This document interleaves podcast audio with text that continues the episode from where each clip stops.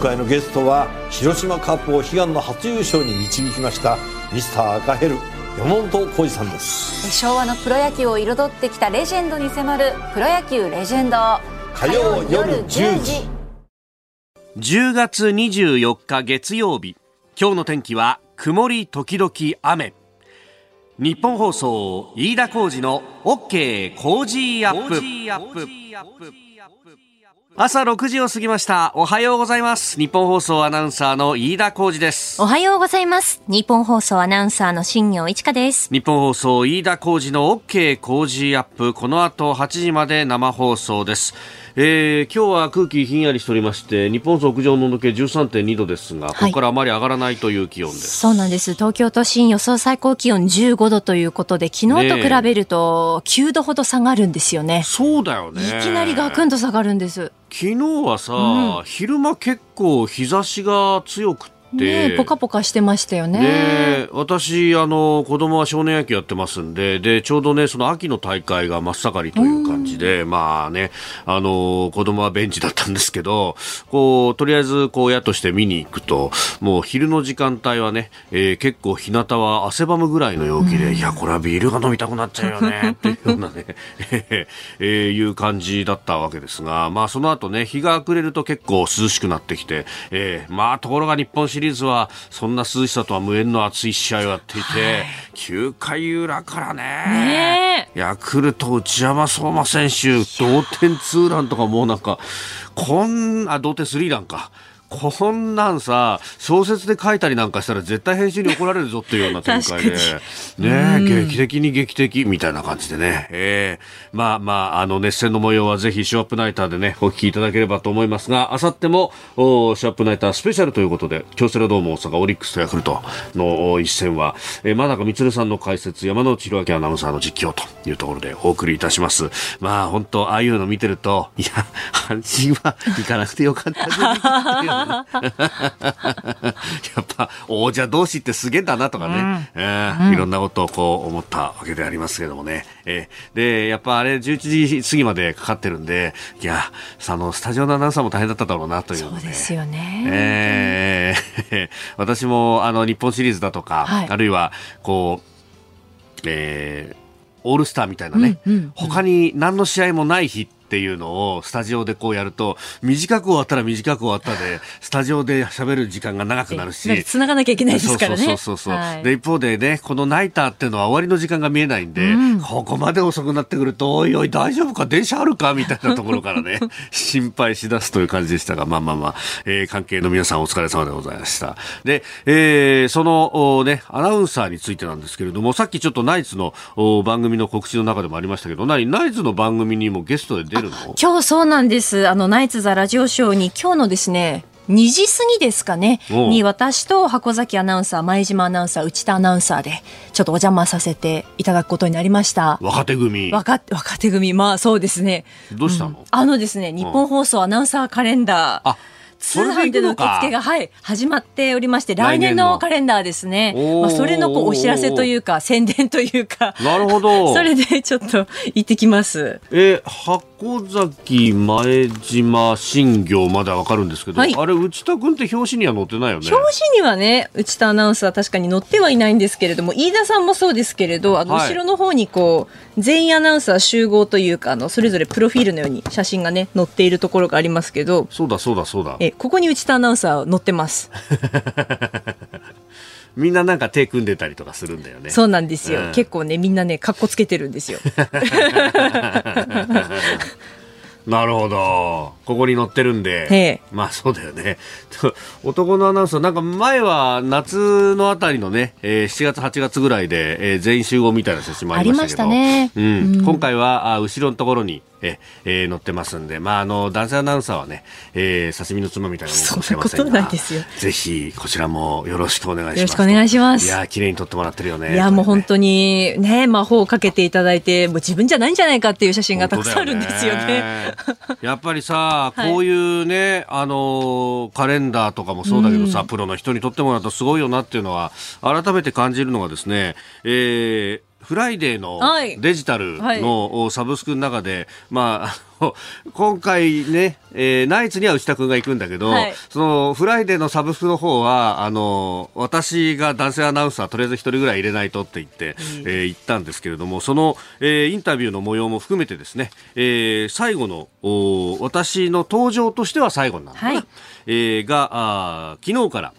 うん、アップされておりますんで、こちらもよろしければぜひお、えーご覧いただければというふうに思います。飯田さんの決め顔がいいですね。キリッとしてます。いやいやいやいやこれ本当あのコロナ禍の療養明け初日っていう感じでね。いやーもう感じさせないですよ。いやいやいや、そんなことないよ。もう髪も伸びまくってるしさ。いやー、そうその辺をこううまく。くやっていただいております。トップランナーの横顔。いやいや、トップランナーじゃねえけどなっていうさ、こう見出しがいちいちなんかちょっとゾワゾワっとくるところはあるんですけれども、これインタビューとしては、あの、この番組も含めたですね、まあはい仕事の話が中心なのかなっていうかえ飯、田さんのモーニングルーティンが書いてありますね。大したルーティンじゃないんだよ そんなね。ことないですよ。で、しかもさ、これでもバレるんだけどさ、スタジオに入るの本当ギリギリだな、こいつっていうのがね、よく分かってしまうんですが、まあその辺も含めてよろしければご覧いただければと思います。はい。あなたの声を届けます、リスナーズオピニオン。この傾向ジアップは、リスナーのあなた、コメンテーター、私、田新行アナウンサー、番組スタッフみんなで作り上げるニュース番組です。えーぜひメールやツイッターでね、番組にご参加ください。今朝のコメンテーターは、外交評論家、内閣官房参与、三宅邦彦さん。この後6時半過ぎからご登場。えーまずは日本とオーストラリア、日豪首脳会談、週末に行われましたけれども、まあ、オーストラリアとの関係についてですね、えー三宅さんに解説をいただきます。そしして6時50分過ぎニュース7時またぎのゾーンは中国共産党大会閉幕、えー習近平総書記、国家主席3期目の最高指導部発足となっております。で、7時10分頃からのおはようニュースネットワークのゾーンでは、神奈川大学法学部法学研法学研究科教授で、アジアの国際政治がご専門、大場美恵さんと電話をつないでお話を伺ってまいります。APEC の財務省会合が行われております。そして、えー中国共産党大会は閉幕しましたけれども、この与える、特に東南アジアに与える影響などについてもね、えー伺ってまいります、えーそして教えてニュースキーワードのゾーン、えー衆参両院で今日行われる集中審議について、えーそしてスクープアップのゾーンではウクライナ情勢について取り上げてまいります。今週は毎日抽選で5人の方に明治から糖から健康を考えたオリゴ糖を使ったチョコレート明治オリゴスマートをプレゼントします。糖から健康を考えたオリゴ糖を使ったチョコレート、明治オリゴスマートは、砂糖に近い味わいのフラクトオリゴ糖を砂糖の代わりに一部加えることで、美味しさと健康が調和した優しい甘さのチョコレートになっています。今週は、この明治オリゴスマートから、カカオコク深ミルクチョコレート、濃厚ミルクチョコレート、ナッティクランチ、オリゴスマート100の4種セットを毎日5人の方にプレゼントします。フラクトオリゴ糖でスマートに健康を考えたチョコレート、オリゴスマートをリスナーの皆さんもぜひお楽しみください。プレゼントの応募、おはがきでもお待ちしています。郵便番号100-8439、ニッポン放送飯田浩司の OK Cozy up まで。えまた、 Cozy up の番組ホームページにもプレゼントの応募フォームがあります。こちらからも応募ができますので、ぜひご利用ください。ここが気になるのコーナーです、えースタジオ長官各紙が入ってまいりましたが、えー昨日閉幕という中国共産党大会について、えー一面トップというところが多いですね、えー朝日新聞終始一強が完成新体制後継者不在4期目も視野か。えー読売新聞宗派指導部固める3期目発足李強氏首相へ、えー毎日新聞州指導部異例の3期目側近で固め指導、えー産経新聞、えー一中総会最高指導部発足。終始中国式で民族復興と、えー一中総会第20期中央委員会第1回総会ということで、まあこれ党大会からね、えー党大会5年に一度ですんで実務的にやるのはこのお中央委員会の総会ということになるんですが、まあそこで人事が出たと。えー日経も終始3期目長期政権入り指導部発足首相候補に李強氏ということで、まあ5氏が、えーこれを一面に 取っております。えー今日のコメンテーター、三宅邦彦さんとね、えーこの後ニュース7時またぎ6時50分過ぎのコーナーで深めてまいりますし、えーまた周辺国への影響、特に東南アジアへの影響については、えー神奈川大学法学部法学研究科教授の大場美恵さんとも電話をつなないで、えー、その辺も聞いていきたいと思っております。それからあ番組の準備をしていたら速報が入ってきたというのがイギリスジョンソン前首相与党保守党の党首選出馬せず出馬しない意向だということが報じられたようであります。まあそうなってくると誰なんだスナク氏なのかみたいなところですけれどもね、はい。えー、それから気になるニュースで、えー総合面であったりとか、まあ、新聞によっては一面にも取り上げられておりましたけれども、えー、昨日はですね那覇市長選挙が行われました任期満了に伴う那覇市長選昨日投開票でありました、えーまあ、岸田政権も数無所属新人の元副市長知念悟氏が、えー、玉城デニー沖縄県知事が支援する無所属新人の元県議尾長武春氏を破ったと、えー、初当選を果たしたということであります。で、まあ、このね、えー、オール沖縄の尾長さんね、特にこれは、あの、尾長、亡くなられた尾長県知事、元県、えー、前県知事か、えー、の、息子さんでいらっしゃるということもありまして、まあ、オール沖縄にとっては将棋だというようなことが言われております。また、あの、那覇の市長というところの前任の、まあ、今、現職のですね、白間美希子知事、市長が、もともとオール沖縄から出ていた人でありますが、知念さんを土壇場でこう支持を表明ということもあって、まあ、オール沖縄どうなっなってるんだと、ちょっと分裂してるのかみたいなことも言われたところですけれども、まあ、あの、昌磨さんご自身も、特に任期の後半ぐらいからですね、えー、この、移設反対、まあ、辺野古の話、えー、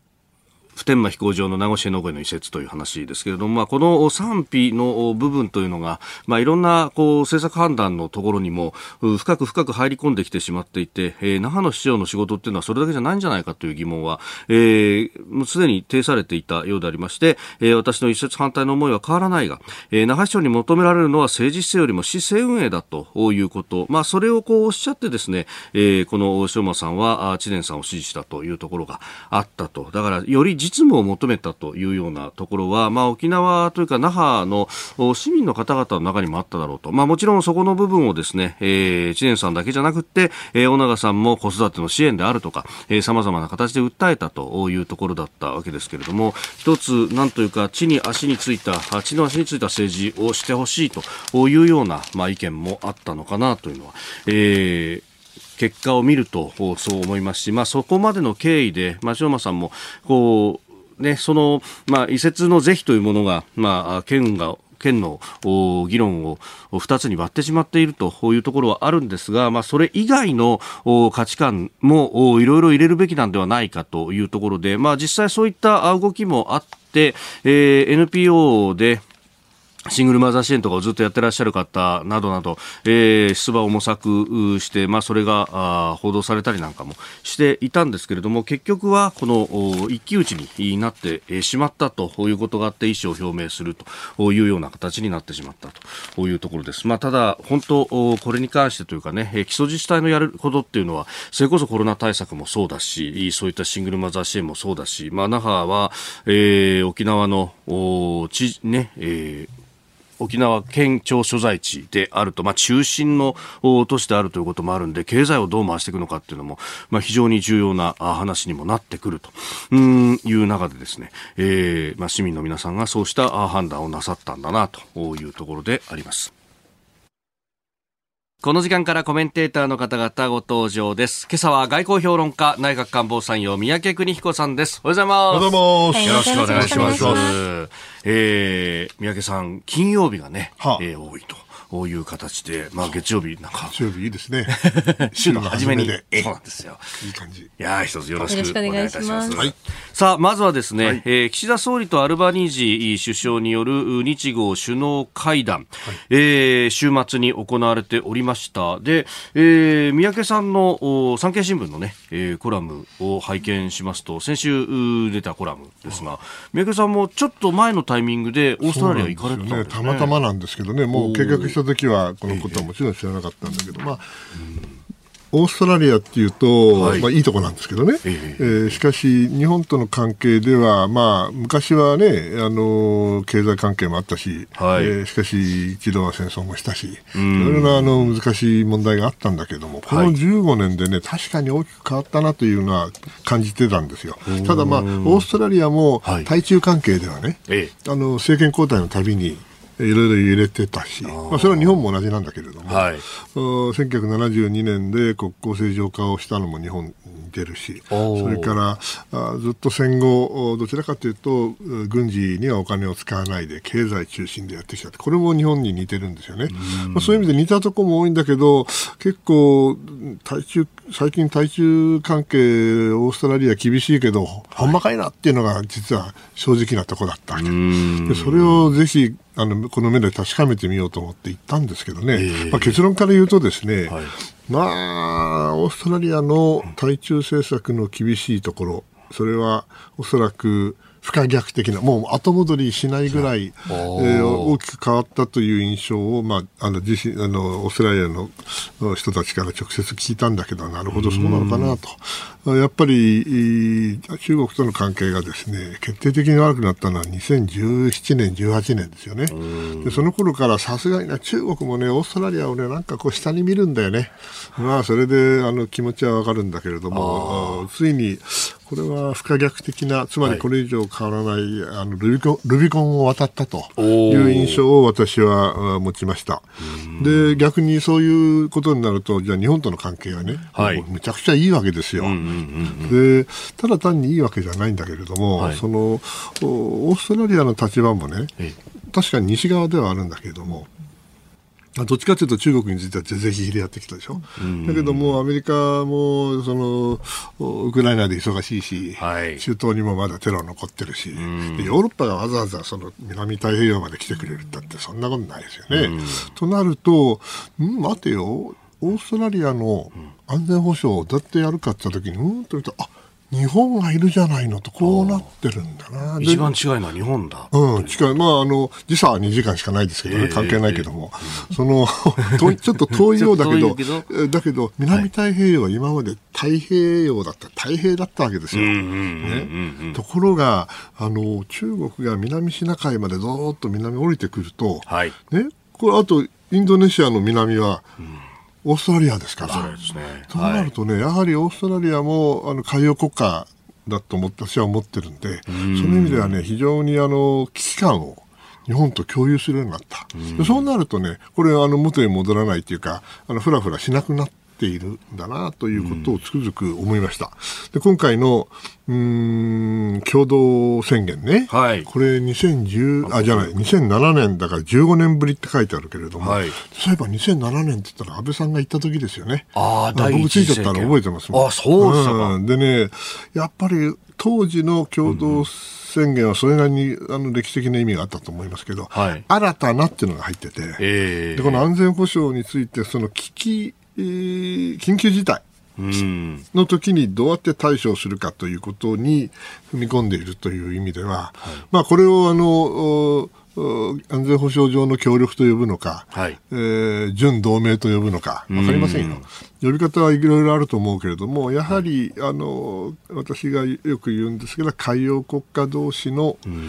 協力、えーこれの枠組みがですね広がってるなという印象を持ちました。うん。まあ、あの、オーストラリアもね、政権が変わったばっかりで、もともと保守党政権だったのが、労働党に変わった。そう。でその時にね、やっぱり若干心配したわけですね、アルバニージーさん、はい。あの左ではもちろんないけれども、どのくらいあの変わるかなと思ったけど、はい。いや実はこれ、う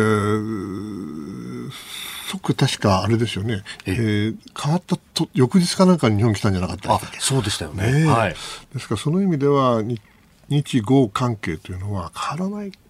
だなっていう強い印象を今回持ちました。うんこのね、三宅さんコラム、ワールドウォッチの中でも指摘されてますが、やっぱりこう海洋国家同士のつながり、日本はそこが大事。やっぱり大事ですよね、シーレーンははい。結局、えー南シナ海通って、えーオーストラリアの近くを通って、はい。インド洋まで行って、でペルシャ湾に行くわけですから、これは日豪共通の利益ということだと思います。お聞きの配信プログラムは日本放送飯田浩司の OK コージーアップの再編集版です。ポッドキャスト YouTube でお聞きのあなた通勤や移動中に最新ニュースを押さえておきたい方放送内容を少しでも早く知りたい方スマホやパソコンからラジコのタイムフリー機能でお聞きいただくと放送中であれば追っかけ再生も可能ですし放送後でも好きな時間に番組のコンテンツを自分で選んでお聞きいただけます。毎朝6時の生放送では登場するコメンテーターの最近の活動はもちろんたっぷりとニュース解説をお送りしています。レギュラーコメンテーターに加えて専門家と随時つないで掘り下げてお送りしています。日本放送のエリア内でお聞きの皆さんラジコラジコのタイムフリーでチェックしてください。ツイッターでは最新情報を発信中。ぜひフォローして番組にご参加ください。あなたと一緒にニュースを考える飯田浩二の OK 工事アップ。コメンテーターの方々と7時をまたいでニュースを掘り下げてまいります。えー、今朝は外交評論家、キャノングローバル戦略研究所研究主幹、三宅邦彦さんです。引き続きよろしくお願いします。よろしくお願いします。えー、まずは為替をお伝えしておきます。円相場ですが、1ドル147円70銭付近で取引されております。金曜日の夜に介入がっていう話で144円台まで、ね、あのまま50円、150円を超えたわけでしょ。はい。うん、ですから、やっぱりそれはなんかしなきゃね。うん。150以上になったら大変なことになると。考える人が多いと思いますよ。まあね、あのー、今のところですけれども、まあ、日本政府であるとか、あるいは日銀などが何かコメントを発しているというわけではないということです、まあ、発しないでしょうね。はい。さあでは取り上げるニュースはこちらです。中国共産党習近平氏を総書記に選出。3期目の最高指導部が発足。1週間にわたって行われていた中国共産党大会が22日に閉幕しました。で中学共産党は昨日第20期中央委員会による第1回総会一中全会を開きまして習近平総書記を国家習近平国家主席を総書記に選出。異例となる3期目の最高指導部が発足しております。えー、習氏は現在69歳ということで、うん、まあ、今までであれば68歳より上は引退だよというところの関連がありました、ね、まあ、中国の党大会をやると5年に一度ですけど、まあ、必ず人事の予測が前にあってね、はい、でそれで、まあ、希望的観測も含めていろんな意見があるわけですよ。だけど結果あのいろんな新聞にもね衝撃だとかあの、はい、だとか言うけども、えー、まあ、そうなんだけども、うん、大きな流れで見たらその方向に動いていたわけで、その中で、いわゆるダンパと言われる、はい、共産主義主義青年団ですね。共青団の人たちがほとんど一掃されてますよね。そして、じゃあ見てみるとですね、はい、まあ悪いけど、イエスマンばっかりですよね。ひらめって言うでしょ？上上しか見てない人たちばっかり。はい、上司の顔色ばっかり見るってひらめ社員になっていますこれを見てるとね、あの、産経新聞にも書いてあったけれども、はい、あプーチンと同じですよね。要するに独裁者が本当に独裁を完成するとどうなるかというと周りは側近という名のイエスマンばっかりになる。はい、ということは、えー、岸田さんとは違って聞く耳、力じゃなくて、聞く耳もないわけですよ。ええ。ー、そうなるとね、やはり、あの、いろいろな難しい問題が、そんな単純にあの答えが出るわけじゃない。いろんな、あの、議論があった中で、はい、賛成論、反対論がある中で議論して初めて決まっていくんだと思うんだけど、これじゃあね、あの、いい時はいいけど、悪い時はすごく、脆いですよ。その典型例がウクライナ戦争じゃないですか。はい。そう考えるとね、やはりこの独裁が続くことについてのコスト、うん、そういうもの、あの近直近はいいんですよ。うん、3期目で。はい、そして自分のもうやりたいことをやると、うん、それはそれでいいんだけど、じゃあ本当にやりたいことって一体何なの、えー、えー、中国の発展と、それから安全保障と、それから経済の自立と、それから共同富裕って、まあ、今まで言ってきたこと並べられてるんですけども、はい、うんなんかもう経済の方はあんまりやる気がないったら申し訳ないけど経済のあのプロもいないですよね。はいえーえー、その意味は非常にあのうん衝撃ではなかったけれども、はい。こんなことやってて、中長期的に中国大丈夫なのっていう心配がないわけではないですね。うーん。いや、なんか、ここまで露骨にやるのかっていうようなところの、でも独裁者ってそうだからね。あでもそれはこれ日本でやったら大変ですよ。岸田さんが岸田派だけ全部あっててね、他は誰も入れないと。ところがみんな失脚させちゃった。そんなことしたらもう大騒ぎになりますよね。それが平気でできる国ってやっぱりおかしいと思わなきゃいけない。と思あ。で、やいます。っぱりこう象徴的なシーンとして、えー皆さんメールなどでもいただきますが、こちら、えーお名前ないんですけれども、おメールですが、いやー、習近平さんの親衛隊みたいなメンバーたちですよね、と。えー次の首相候補と新聞などで持ち上げられていた副首相だった胡春華氏が首相チャイナセブンどころか政治局員にすらなれず、えー突然降格、えー李克強首相も外され、あの前国家主席の胡錦涛さんがよろよろと議場から退席させられた、なんか連行するような姿だった。あれもね、あの、最後に胡錦涛さんが習近平さんに一言喋ってはい。会話してでしょ、あれ何喋ったか非常に興味津々なんだけど、はい。まあわかんないんだけど、まあ中国では基本的なああいう式典って大事ですよね。えええーあのええ。形式的にはいなものかもしれないけど、でその式典でああいうことが起こるっていうのは、でしかも明らかに体調不良ってこう報道されてるわけですよね。そうですよね体調不良かもしれない。わかんないよええ。わかんないけども、あれ見てる限りはね、はいなななんで俺が出てこなきゃいけないんだと。いや、そうですよね。周さんなん、どうなってんだつえええええつって、それで、えええあの、李克強さんの肩をパンと叩くって、はいこれなんじゃいなと。やっぱりね、体調不良っていうよりね、はい式典の調整不良だよね。調整不良あんなことが、あの、少なくともメディアで取られちゃう。報道はしてませんけどもあ、何かやっぱり、あの、あったんだろうなとみんな普通の人は思うでしょうね。ー僕はこれ以上は言いません。わかん、あの、えー予測や推測を交えてもしょうがないからね。ただ、あの、非常に、興味深い。ああ。宮川さん、あの、一般論というか、はい今までのこう、仕切りの中でですね、この共産党大会の議論そのものであったりとかっていうのは、基本的にはメディアには非公開のものが多かった。ですかそうでしょうね。そういうメディア、あの、ういわゆる内内部でどんな議論をしたかっていうことですか。それが出てくるっていうのはそう、もちろん、あの、そういうのが、あええ。文章になってるはずですから、はい。で、そういうものを読んだとかいう人はいっぱいいるし、ー。実際に抜いた人もいると思うけれども、それが公開されるということはまずない、私の知る限りないですね。このね、今回のこの胡錦涛さんの退席のシーンっていうのも、その直前になんかメディア公開だよって言って呼ばれて入っていったらそのシーンだったというようなことも言われてるんですけど。それだとしたら、やっぱり、あの、これもスペキュレーション、う推測、う邪推かもしれないけども、やはり、あの、この人事全体を快く思っていない人がどっかにいて、で、あえてああいうことを取らせたのか、はえーそういう形で、あの、無言の抗議ではないけれども、うん。やはり一言言いたい人がまだいるっていうことじゃないでしょうかね。それは健全なことだと思いますよ。あああ、そういうものがね。だってこんな15億人いてみんな同じ意見のはずがないじゃないですか。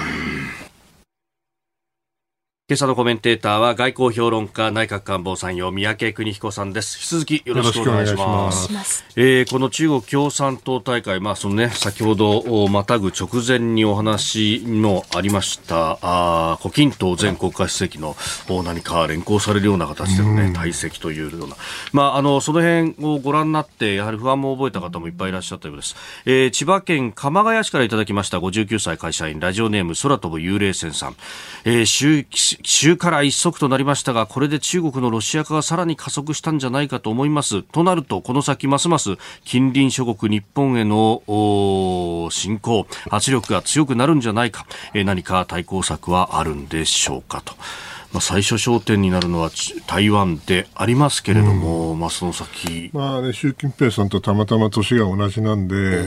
ー推測するしかないけれども、やはり、この自分しかいない。で仕上げなきゃいけない仕事がある。はい。親父ができなかった。親父の世代ができなかった。そしてそれを我々が引き継いだ。これ共産党このままいったらのどうかなっちゃうと。そうならないように、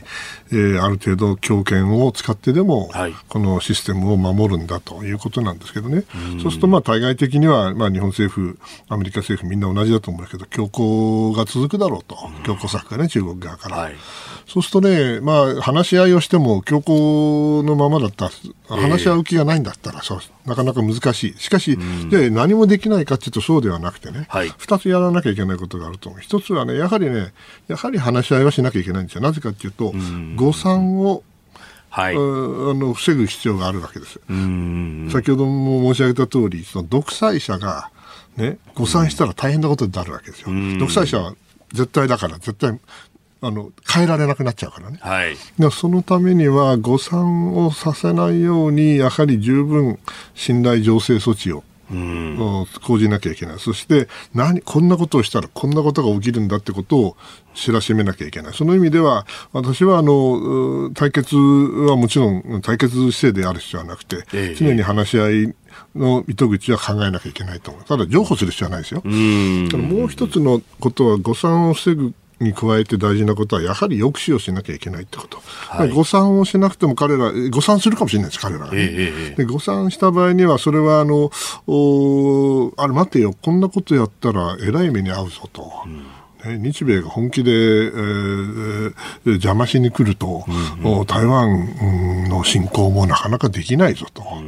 ででそれに疾病でもしたら国内でえらい目に遭うぞと、はい。だったらちょっとやめとくかと、これは抑止の基本ですよね、そのためのいろいろな手はこれから十分打てるだろうと思いますし、まあ、そのおためにもおやはり国家安全保障戦略、はい。等々の3文書をですね、えー内容をしっかりと、ただ文書だけじゃなくて、はい。えー予算を伴うものにしていかなきゃいけないとは思います。うん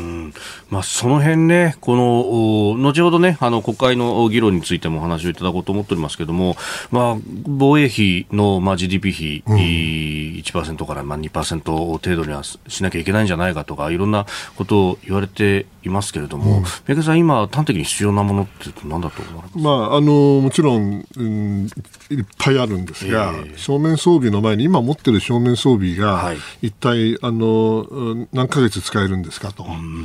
下手したら何週間、はい。下手したら何日で弾がなくなっちゃう？ええ大学足らないなんて話ハンガーがないからすぐ撃たれたらすぐ戦闘機が燃えちゃう？それまずいでしょうと。うん。ですからそのお自分たちが今持ってるものを守るだけでも相当なお金がかかるしうん。そのためにどうやって財源を出すか。これ来年再来年はまだいいんですよ。だけど最終的に5年10年かけて何をするかって考えた時にね。うーん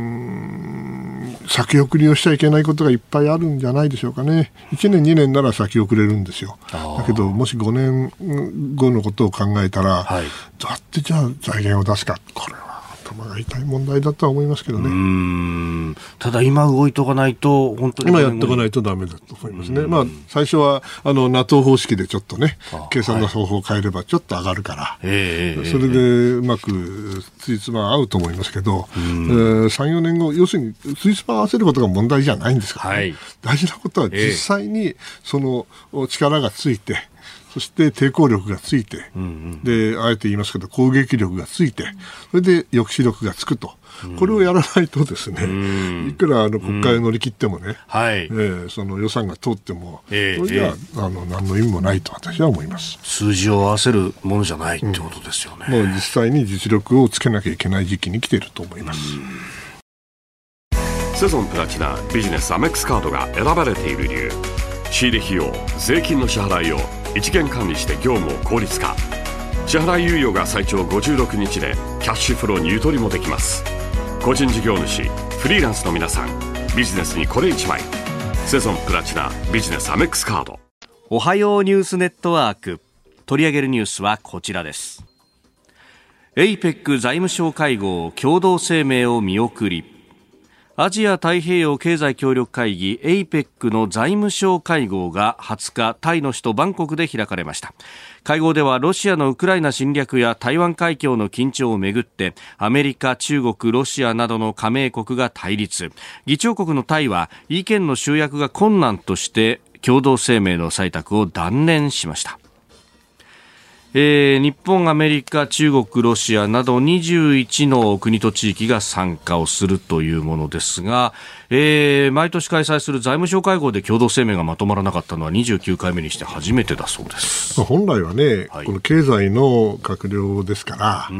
これ、これ、おおそらくこれまとまらなかったっていうのは、おとおそらく政治的な問題が入ったからだと思うんですよね。はいで政治問題化しちゃうと、いいか悪いかは別にして、ええこれあの、出口ないんですよ。あですから、まあ、しかもあのタイですから、いやっぱり中国にもいろんなところにも配慮をするとなると、結局あの、う板挟みになって何も出なくなっちゃうと、ええこういうことが経済の世界でも起きるようになったってことは、まあ、あんまりいいことではないですよね。もっとやらなきゃいけないこといっぱいあるんだから、うん経済の分野でね。まあ、特にそうですよね。この分野に関して、それこそ、まあ、円安が今言われてますけれどそうも、円安もあるし、インフレもあるし、ね、世界のエネルギーの状況とか、いろいろなことをやらなきゃいけないわけですから、ちょっと残念ではありますね。えさて、この時間は神奈川大学法学部法学研究科教授で、アジアの国際政治がご専門、大場美恵さんと電話がつながっています。お話を伺ってまいります。大場さんおはようございます。おはようございます。よろしくお願いします。よろしくお願いします。さあ、まずこの共同声明に至らなかったということ、大場さんはどうご覧になってますか？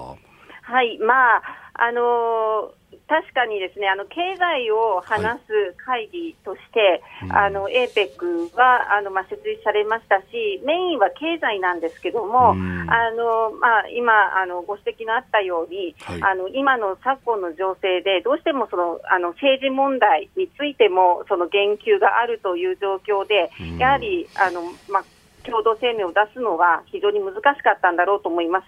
あのただですね、タイとそれからあ今度 G20 の議長国であるまあ、あのインドネシアですね、はい。でそしてあのえあの今回のあの ASEAN の今年の議長国のカンボジアは、もうかねてから、はい。かねてから自分たちがその、まあ、あの主催するあの会議においてええ、そのインクルーシブなあの包包含的なアプローチを通るということを明、まあ、もう明言しておりまして、つまりうん。ロシアも中国も、それからアメリカなどの先進国もすべて、その加盟国メンバーは会議に呼ぶんであるというう、ん。そういうことを前からあの明言してたんですね。で、それがその様々なところへの配慮っていう、そのリアクション的なところもあるんですけども、はい。やっぱ彼らのその外交アプローチ自体が非常にこう、あのどの国ともそのちゃんと関係を取り結んで、その仲立ちをするということで、まあ、自分たちのその影響力を確保しようという、そういうあのアプローチがありますので、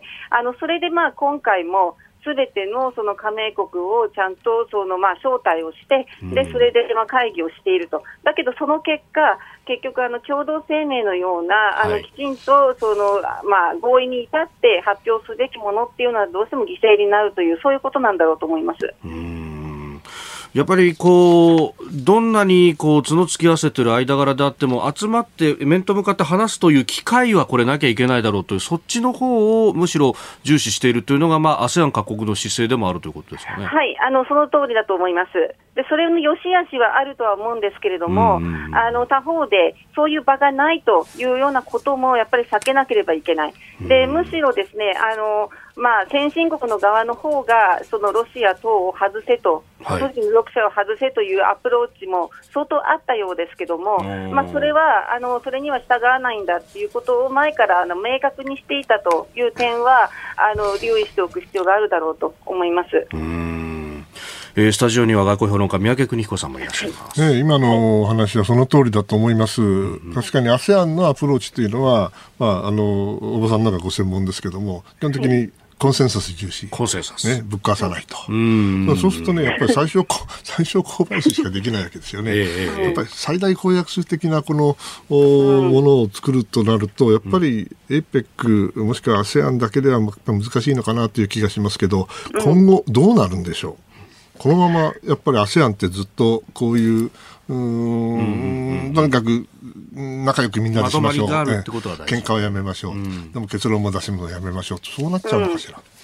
あのそうですね、私はあの ASEAN や APEC の性質が急激に変わるとはやはり思えなくて、であのむしろですねそれを急激に変えてしまうって、何かこうあの排他的な要素が出てくると、その若組自体のその特徴や、あるいは利点というものが失われると思います。ただし、あの実質的なその何かこう合意に至って、それで実行に至ることっていうのは、結局はですね、ASEAN や APEC の外で行われる。だけれども、その顔皆さんがそのさまざまなステークホルダーが顔を突き合わせて、でそれなりのそのつながりを作っておく、そしてあのこうもう少しその事態が良くなった時に、あの共通の規範なりルールなりっていうものを、まあ、作っていったり、あるいはそれを維持を確認するっていう、そういう枠組みとしては、そのえあ ASEAN と APEC っていうのは残っていくんだろうと思います。ただし、今、非常にあの状況がウクライナあのへのそのロシアの侵攻も含めて厳しいので、はいそういう厳しい状況の中では、うん実質的な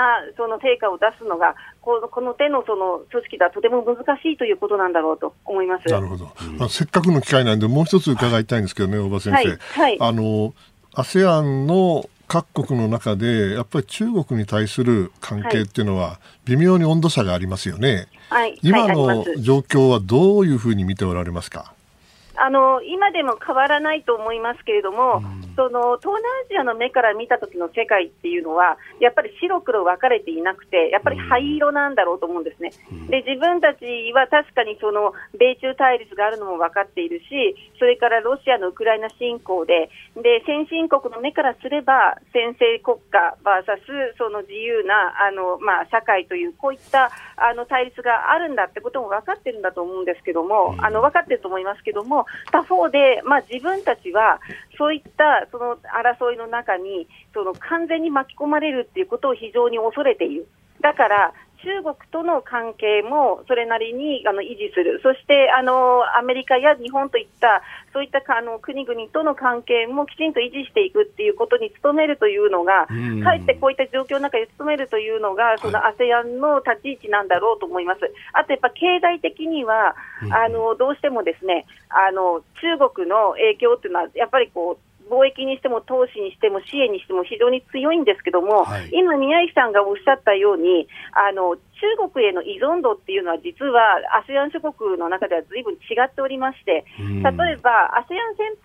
先発国はもうすでに、あのまあ、シンガポールのように先進国並みになった国から、あの注意のあの非常にこうあのレレベルの高いその、まあ、あの中所得国とは言っても上位中所得国まで行った国もあって、うん。はい。そういった国々はあの中国の援助や支援やあるいは投資っていうものを受け入れるかどうかっていうのはこれはもう選択的な問題だと思うんですね。だけど、そのカンボジアやラオスといった、はい。そのまだですね、まあの非常に脆弱で工業化のそのまあレベルっていうのもまだ低い国にとっては、ええ。やはりあの中国のそのまああの投資やあるいは支援というものが不可欠ですから、そういう国はどうしてもその中国寄りになっていくっていうことだと思います。なるほど。これ、あの、習近平、えー、3期目体制になって、強権一強独裁というようなはい。見出しも出てますけれども、基本的には ASEAN の受け止めは変わらないというところですか？はい、あの変わらないと思いますよ。あのそれはあのあくまでもその中国のその国内の体制の話なので、それは変わらないんですけども、えしかしながら非常にあの心配しているのはですね、はい。おそらく戦狼外交というものはこのまま維持されると。思うんですね、うん。むしろ強化されるかもしれないですね。うん。というのは、やはりあのこういったその習近平に権力が集中し、でええ。習近平自体がですね周りの国々との協調や、あるいは先進国との協調というよりも、うん。むしろもう自分たち独自の路線でやっていく、はい。でそしてあの自分たちの革新的利益というものを優先していくという立場を取ると。いうことは、やはりその近隣諸国、特にアジアの近隣諸国の外交も強硬なもので維持される、あるいは強硬化がもっと進むということになりますから、はい。ですから、あの南シナ海の問題や、その南シナ海に関わるシーレーンの問題、でそしてあの台湾海峡をめぐる問題などのそのについてのさまざまな中国の強硬化ということについては、ん。やはりあの、まあ、東南アジア諸国も中国発のその安全保障上のリスクというものをより強く意識せざるを得ないだろうと思います。なるほど。おばさん、朝からどうもありがとうございました。はい、ありがとうございました。またいろいろ教えてください。はいありがとうございました。失礼しますか失礼いたします。奈川大学法学部法学研究科教授アジアの国際政治がご専門大場美恵さんともつないでお話を伺いました続いて教えてニュースキーワードです集中審議。国会では今日衆参両院で予算委員会の集中審議が行われます。世界平和統一家庭連合旧統一協会をめぐる問題や物価高対策が焦点となる見通しです。えー、総理はオーストラリアからね、えー、昨日帰国したというところでありますけれども、おまあ、ここでも与野党攻防かと言われておりますが。まあ、集中審議っていうとね、私はもう、続々、ゾッとするんですよ。やっぱりね、集中審議ってこと本当に集中するわけ。ね、で北米局にいた頃はね、やっぱり安保問題って言うと安保の集中審議ってあるわけですよ。そうするとね、大体下手するとね、外務大臣、官房長官、総理でね、なんだかんだで一晩にですね、100問以上質問が出るわけですよ。ほう、100問以上、それがね、100問がバラバラにいろんな各省庁に行きゃいいんだ。普通だったらそうですよね。だけど、この集中審議っていうのはね、政策議論というよりも、はい、まあちょっと言い過ぎかもしれないけど政策議論というよりは政治ショーですよね。うんそれでやっぱり上げ足取りも含めてね、はい、あのとっちめなきゃいけないわけだから。それは分かりますと、やらなきゃいけないのは分かる、だけどねそれがねどうも本当に議論になってるのかっていうと自信がない。そしてしかももの一つの問題に集中しますよね。はい、そしてね答弁作るの大変なんですよ。ね、うちの課が当時、まあ、40人ぐらいいたのかな。でもそれ、総動員したってね、はい、一晩100問の質問なんか書けないですよ。そうですよね。一応答え作んなきゃいけないからね。はい、で、それで、あの、関係省庁ともね、やってるうちにですね、あっという間に朝が来るんですよ。そうすると50問ぐらい積み残しちゃうから、また午前中にやって昼に、ね、大臣に説明をしてということを繰り返す。ですからね、うん、あの、これ、今回も統一協会の問題、もしくはあ物価等々、まあ、あのばらけてくれればいいんですけど、はい、集中するんだから、きっとどっかに集中するわけですよ。そうですね、それは大変だろうなと思いますこれ、慣れてる人ならいいけどね、えー、国会答弁あの、書いたこともないような人がですね突然100問どんときたらね、はい、ほら、大変ですよ、やっぱり毎日ね、ちゃんと訓練してなきゃね、筋肉筋肉体操でもしてなきゃ、えー、言葉じゃなきゃ乗り切れないですよ。そういう、うん、それこそ北米安保化っていうと、もうね、この国会における総理だったり、大臣の答弁がその後の政策を縛るかもしれないっていうのをよく分かった上で、前の答弁も調べながら降格っていうのをやってるんだけど、っていうところですよね。それがすべてなんですけどね、まあ、それが本当にいいのかどうかっていう議論は、本当だったらもっと秘密会を開いてね、そして、あの、機微な話も含めて、国会議員に守秘義務、秘密を守る義務を本当に本格的に課して、そして議論をすればいいんだけど、やっぱりテレビが映っちゃう、そうすると、ね、ねやっぱり政府を追及するのが、これ、ショーですから、はい、そのショーと議論の場、中間ぐらいをうまくやってくれればいいなと思うんですが、どうでしょうか、今年。うん本当そこの部分ね。ねで、これだけ、まあ、あの、今回もですね、現下の諸課題という参院のテーマ、衆院のテーマも社会情勢と内外の諸課題と内外と入ってるんだから、うん、これね、それこそ安全保障政策とか。でも何でもできるんですよ、これ。こういう何でもできるような書いてあるんだけど、大体集中するんですよ。だって集中主義だもんね。ということになると。でもまあ、やられる方は辛いだけど、それでね、はい、まあ、あの、質問が出てですよ、事前に。えー、こればらしちゃっていいのかどうか知らないけど、まあ、みんな知ってることですから。質問が出ても、はい、その質問がされるって保証はないわけですよ。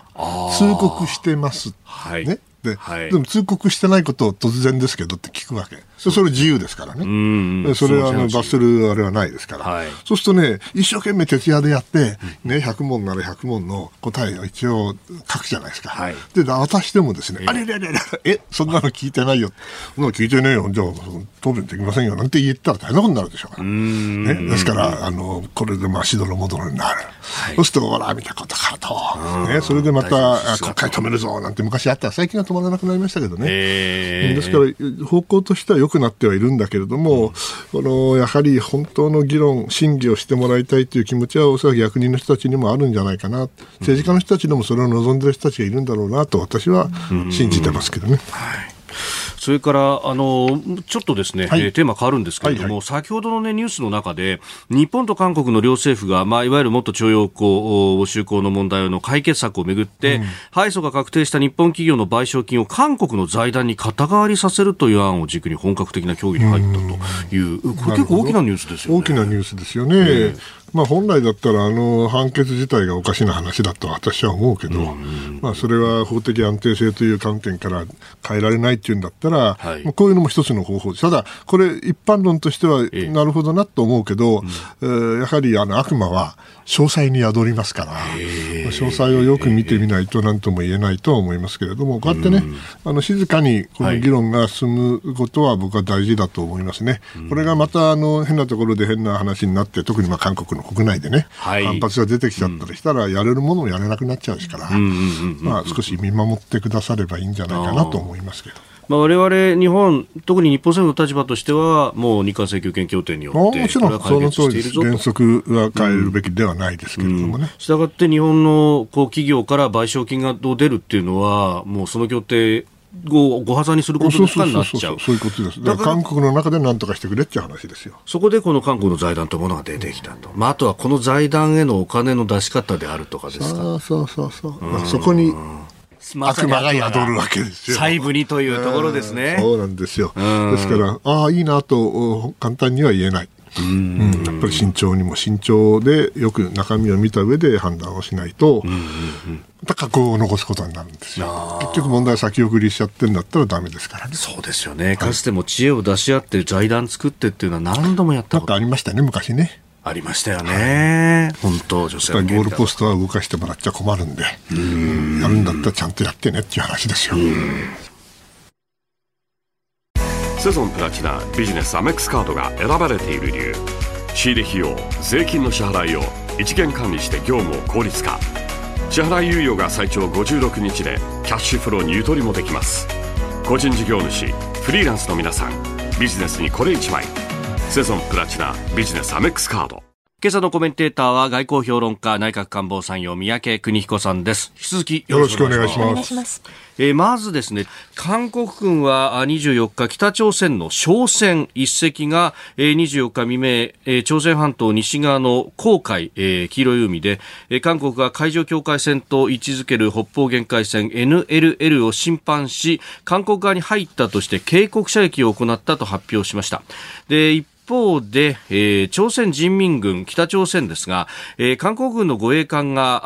あー24日未明にいい黄海で海上の境界線を侵犯したとして、えー10発の警告射撃を行ったとの声明を出したと相次いでこういったニュースが入ってきました。間に商船を挟みながら応酬って形なんですか、うんまあ、あの地域はずっと前からお互いに俺たちのもんだって言ってたからね、まあ、まただけど再開っていうか本格的にあれこれは緊張が高まるのはちょっと嫌ですね。でもまあ北はそれなりの覚悟を持ってやってるとは思いますけど。えー速報をお伝えしました。さあでは続いてここだけニューススクープアップです。月曜日もやりますよ。月曜日やるんですか？もちろんです金曜だけかと思ってた。金曜だけだと思ったら違うの？そんなことないですよ実は毎日下げるんですあ、そうなの、はい。それは知らなかった。ではこの時間最後のニュースを、おスクープアップエコーが綺麗に聞いてますね。そうなんですよよかったよかった。これねまたそうここの部分もこうミキサーさんによってねや変えるっぱりね。あいいエコー使ってますよ。ウクライナ南部ヘロソヘルソン州西部からロシア軍が撤退を開始かアメリカのシンクタンク戦争研究所は21日、ロシアが一方的に併合したウクライナ南部ヘルソン州からロシア軍が撤退を始めたとの見方を示しました。ヘルソン州をめぐってはウクライナ側が21日にこれまでに88の集落を奪還したと明らかにしております。今日10月24日であります。思えば、ええ。このね、ウクライナ侵略が始まったのは1ヶ月前。2月24日、その時私は冬休みをいただいておりまして。いや、遊んでたの？いやいやいや、住んでないです三宅さんまさにそのね土正面で新庄アナウンサーと2人でまず第一報という形でしたが、あの時確か僕はプーチンさん戦略的なミス判断ミスをしたんだといった覚えがあるんですが、そうですね。まあこれほどね長く続くとはプーチンさんも思わなかったでしょうね。8ヶ月ったらね相当なあの負担になってるはずで、ええ。まあ今回ヘルソン州のヘルソン州から出てくっていうよりはね、はい。ヘルソン州のまあその川があって。ええ。その川の西岸から東岸にこう移動していると、つまりこの川を挟んで、はい。それでまた守りをそこで固めようとしてるわけですよね、まあ、撤退には違いないのかもしれないけれども、これ完全撤退ということではないんで、はいまだまだあの戦況は膠着状態にななってしまう可能性は常にある。ただ、全体の流れとしてはこれ、やっぱり劣勢ですよね。一体何や、もう2月から何やってたんだ、お前らはと言いたくなるでしょうね。はい。これ、ウクライナ側は、まあ、今、反転攻勢と言われていて、そねそしてやがて冬がやってくるというところですよね。そうですね。まあ、冬の、どのくらい、その、お地域によってもね、北の方はおそらくなかなか難しいでしょうけれども、南の方は、もしかしたらもう少し暖かければ、その、いわゆる冬将軍的なものがね、ロシアに有利になるとは限らないし、冬将軍って言うんだって、ウクライナだって冬だからよく知ってるわけですよね。すね自分の国ね別に、あの、南の国が攻めてくるわけじゃないから、その意味では、あの、どっちもどっちだろうとは思いますけれども、まあ、私はね、大きな流れとして、ロシアが劣勢であることは、てか、まあ、まあ、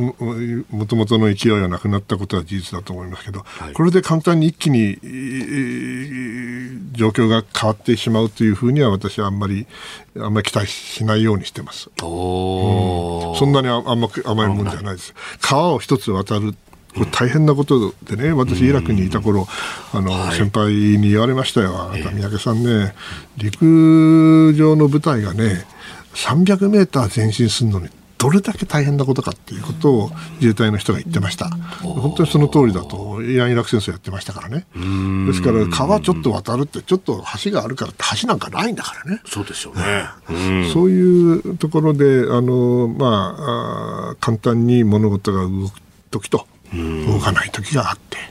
今は若干動いてるけど、それがずっと続くという保証は私はないと思ってます。これ、あの、ロシアのプーチン大統領、ここのところ何かね、えーあの話し合いにも応じる像的な宗派なのか、これはというようなね、発言があったりしましたこれもずっと2月から言ってることなんですけど、停戦というのはですね、えーつまり戦場で何が起きてるかによるわけで、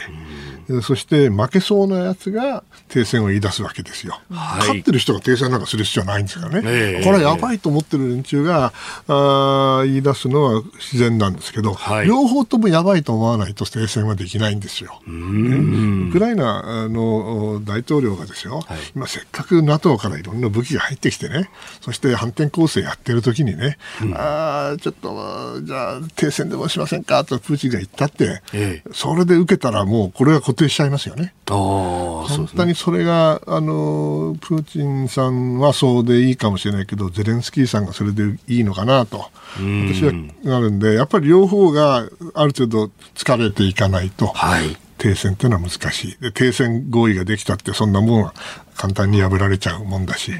まだまだ私は、あの、長い戦争になる可能性は十分あると思ってます。もう年単位、それどころかもっと先。うんまあ、年単位でもう、だって、もう8ヶ月来てますからね。いや、8ヶ月じゃないんですよ。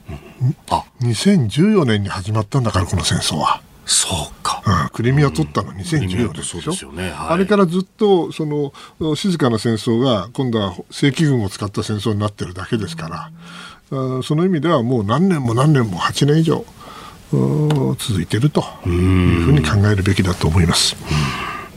えーウクライナ南部ヘルソン州の西部からロシア軍撤退開始かというニュース、ウクライナ情勢をお話しいただきました。